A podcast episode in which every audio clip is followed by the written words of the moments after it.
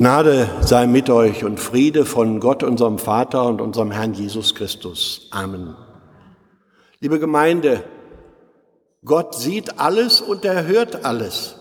Diesen Satz sagen manchmal Eltern zu ihren Kindern, um sie bei ihrer christlichen Erziehung moralisch unter Druck zu setzen. Es klingt dann den Kindern bedrohlich und kann Angst machen.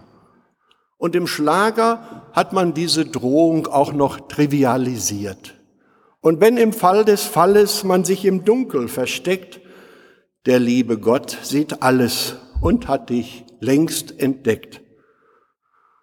Und immer dann, wenn die Kirche in der Vergangenheit Gottes Aufmerksamkeit für uns mit der scheinbaren Allgegenwart eines feindlichen Spions verwechselte und demgemäß den Menschen damit drohte, dass Gott alles sieht, dann war sie eine pfäffische Kirche, der man widersprechen musste. Wie anders klingen doch die Worte aus dem Munde der Hagar, wenn sie bekennt, du bist ein Gott, der mich sieht.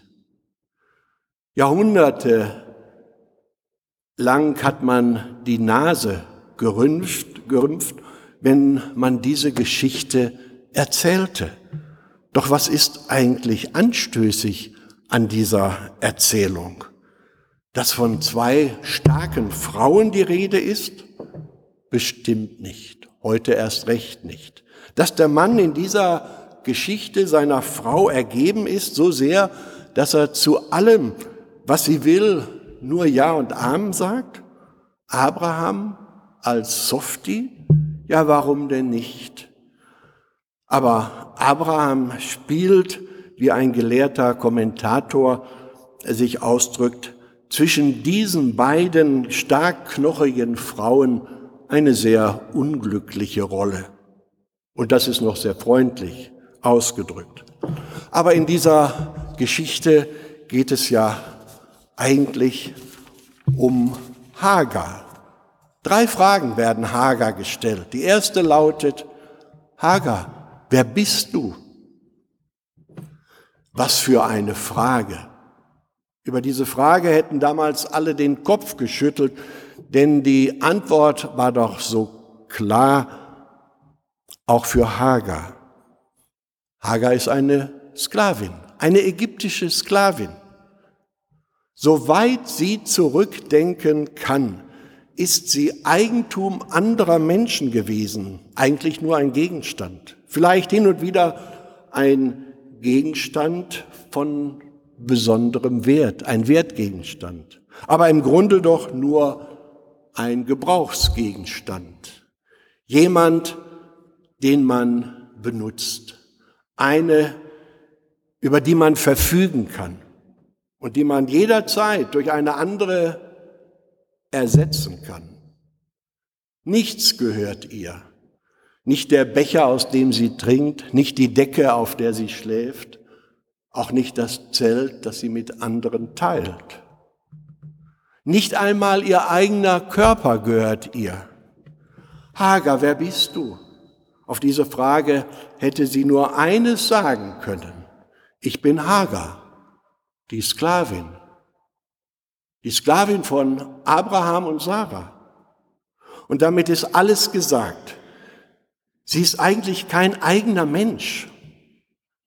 Sie wird über andere Menschen definiert und auch sie selbst definiert sich über andere. Es ist erschreckend einfach für sie, die Frage, wer bin ich zu beantworten. Hagar ist Sklavin, mehr ist sie nicht und mehr sehen auch andere Menschen in ihr nicht. Und dass Hagar so gesehen wird, hilft der Sarah dabei, ihre Probleme zu lösen. Denkt sie jedenfalls.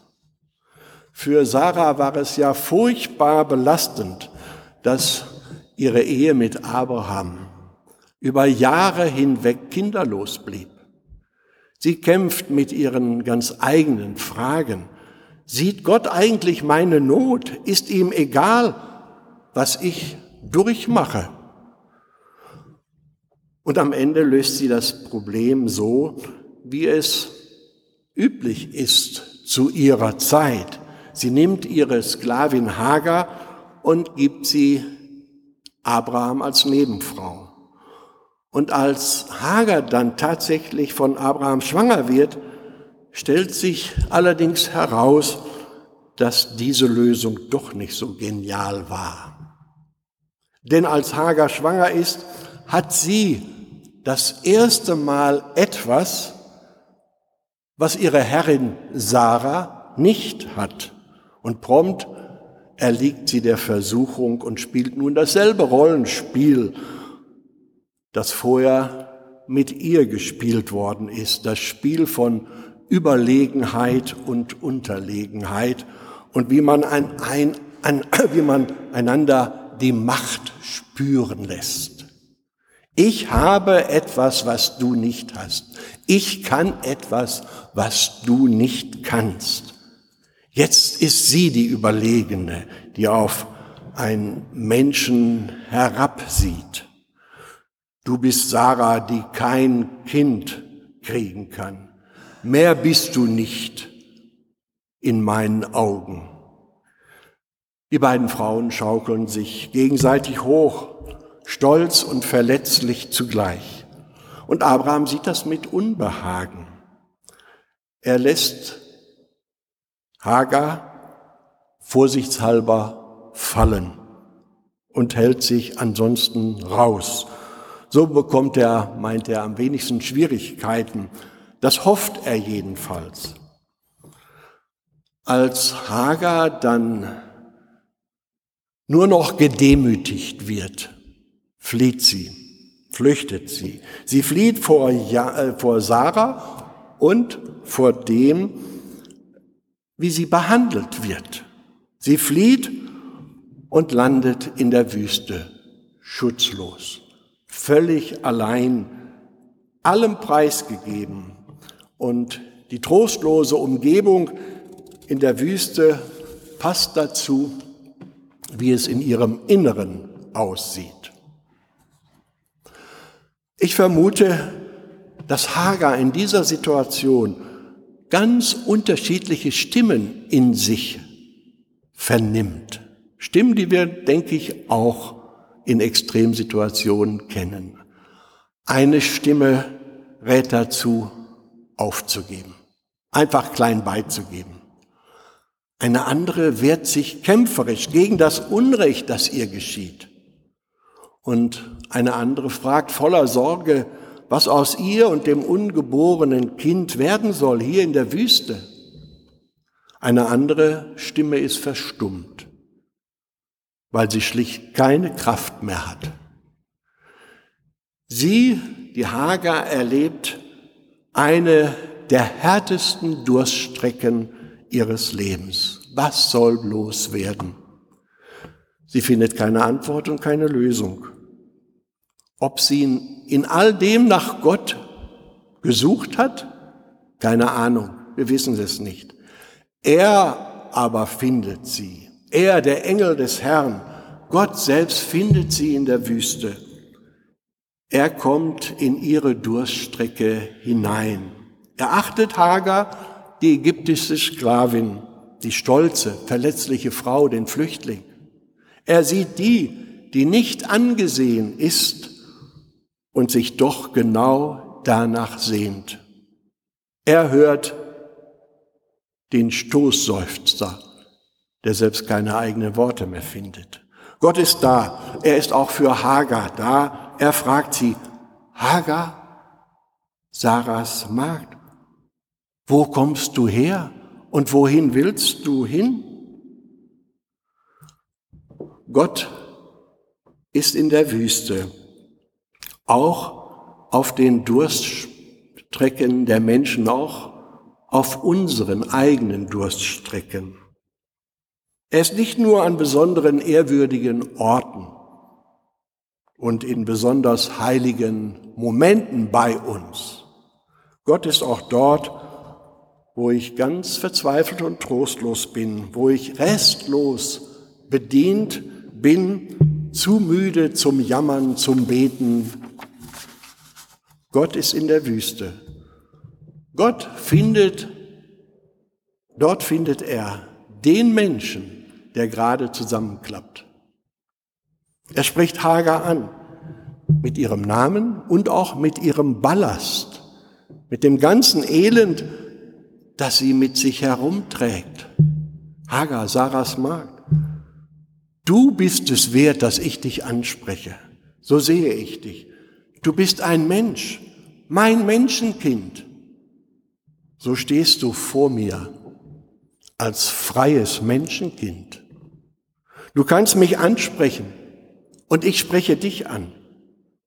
Ja, du erlebst gerade Schlimmes und ich erlebe es mit dir im Zelt von Sarah und Abraham und auch hier in der Wüste. Aber du bist nicht allein gelassen. Ich bin hier bei dir. Ich sehe, wie es um dich bestellt ist. Ich frage nach dir. Zunächst, wo kommst du her? Das kann Hagar schnell beantworten, aber nicht leichten Herzens. Ich bin von Sarah, meiner Herrin, geflohen. Das ist meine Erfahrung. Das ist das, was ich mitbringe. Ich wollte es hinter mir lassen, aber ich trage es immer noch bei mir herum. Und dann die dritte Frage. Und wo willst du hin?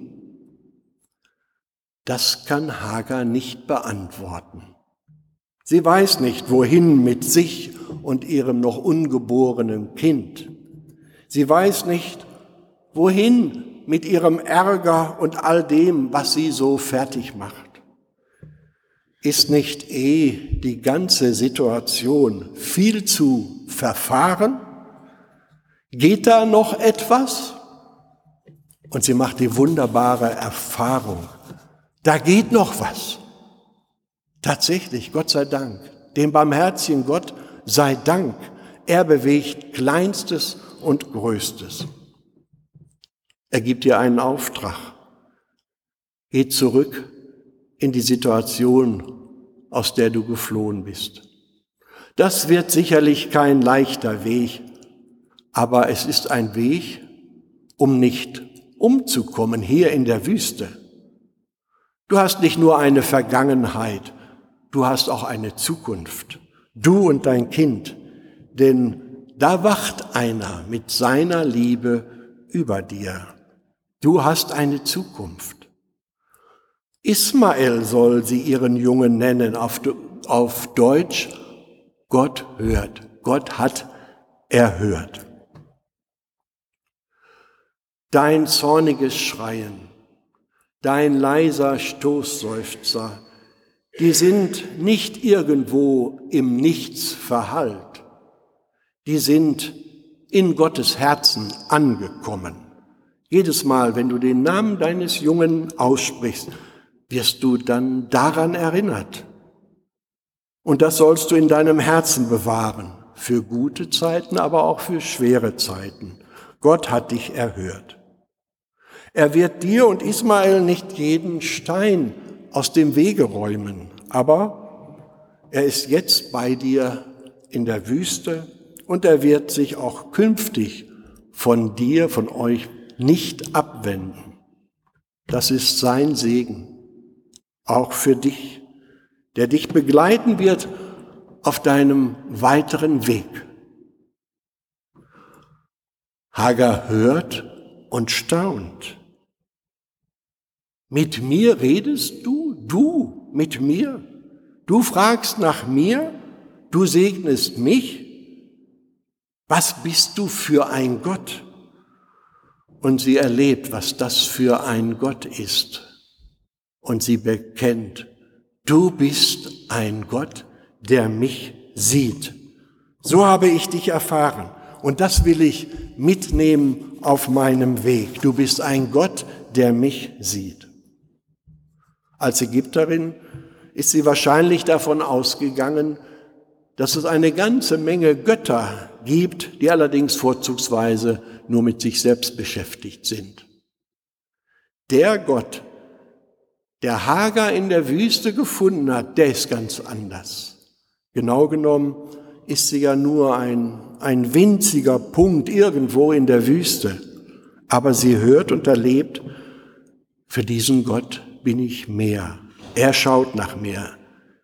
Nicht einmal jetzt verliert er mich aus seinen Augen. Und er sieht Wege für mich, die ich noch nicht sehen kann. Keine Ahnung, worauf das hinausläuft und wie alles werden wird. Aber wenn er mit dabei ist, dann kann ich einen Fuß vor den anderen setzen. Mit ihm kann ich aufbrechen, Schritt für Schritt. Denn morgen und übermorgen wird er auch da sein, er, der mich sieht.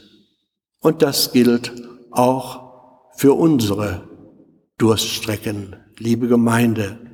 Und der Friede Gottes, der höher ist als all unsere Vernunft, der bewahre unsere Herzen und Sinne in Christus Jesus.